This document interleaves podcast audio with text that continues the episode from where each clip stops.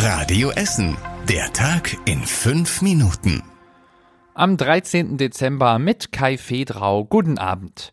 Die Clankriminalität ist bei uns in Essen weiter ein großes Thema für die Polizei und Stadt. Bis sie die Clankriminalität aber wirklich in den Griff bekommen, wird es noch Jahrzehnte dauern. Davon geht zumindest der ehemalige Polizeipräsident Frank Richter aus. Seit gut einem Jahr ist er im Ruhestand. Gestern Abend hat er auf Zollverein sein neues Buch über Kriminalitätsbekämpfung vorgestellt.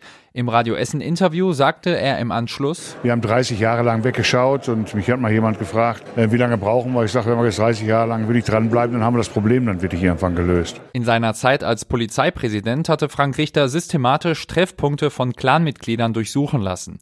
Es wurde immer wieder versucht, kriminelle Geschäfte zu verhindern. Nach der Massenschlägerei im Sommer auf dem Salzmarkt fordert er Mindeststrafen. Das ist ja nicht das erste Mal, dass so etwas passiert, solche Massendelikte. Und ähm, solange es hier kein Mindeststrafmaß gibt, solange werden wir keine Regelung dazu finden. Ich will das mal festmachen an dem Beispiel Gewalt gegen Polizeibeamte, wo es eine Mindeststrafe gibt. Wo ich auch mal sagen kann, da wird nicht diskutiert, da gibt es kein Fernsehverbot, da gibt es keine Bewährung, sondern sehr klar und deutlich, wer einen Polizisten körperlich angreift, geht für sechs Monate in Bau. Ende. Nach der Massenschlägerei wurden alle Verfahren eingestellt, aus Mangel an Beweisen. Obwohl es Fotos und auch Handyvideos gab.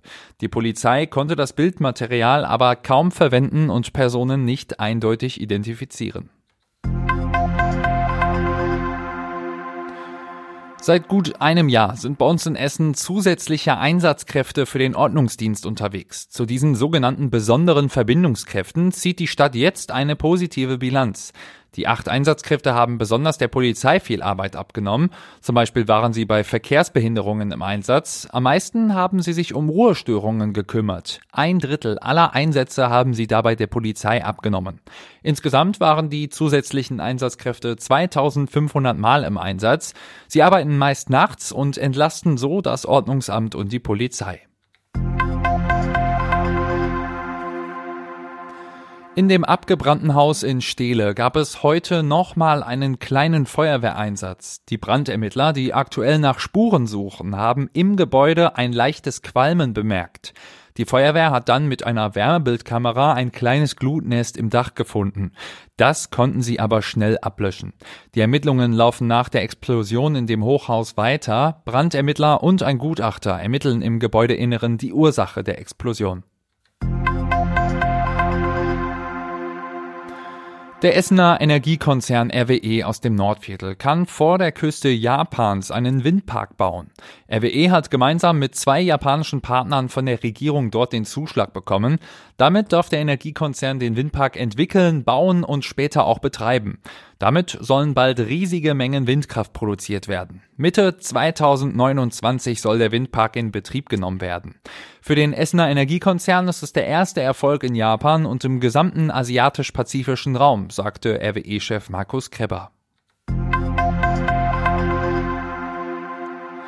In diesem Jahr müsst ihr etwas mehr in Essen für euren Weihnachtsbaum zahlen. Die Preise sind leicht gestiegen. Ihr müsst zwischen 21 und 29 Euro pro Meter für eine traditionelle Nordmann-Tanne einplanen. Das sagt der Verband der Weihnachtsbaumerzeuger. Radio Essen Stadtreporterin Julia Krüsemann kennt die Gründe. Die Kosten für Lohn und Transport sind gestiegen, hat mir das Gartencenter Die Flora in Heidhausen gesagt.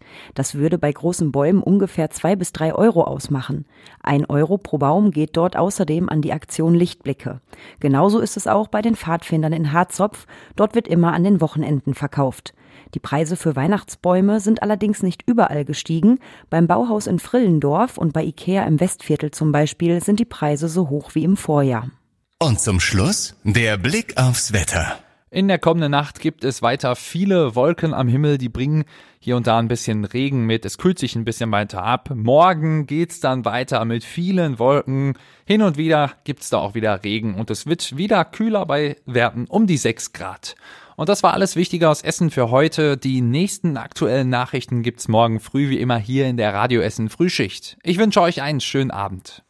Das war der Tag in fünf Minuten. Diesen und alle weiteren Radio Essen Podcasts findet ihr auf radioessen.de und überall da, wo es Podcasts gibt.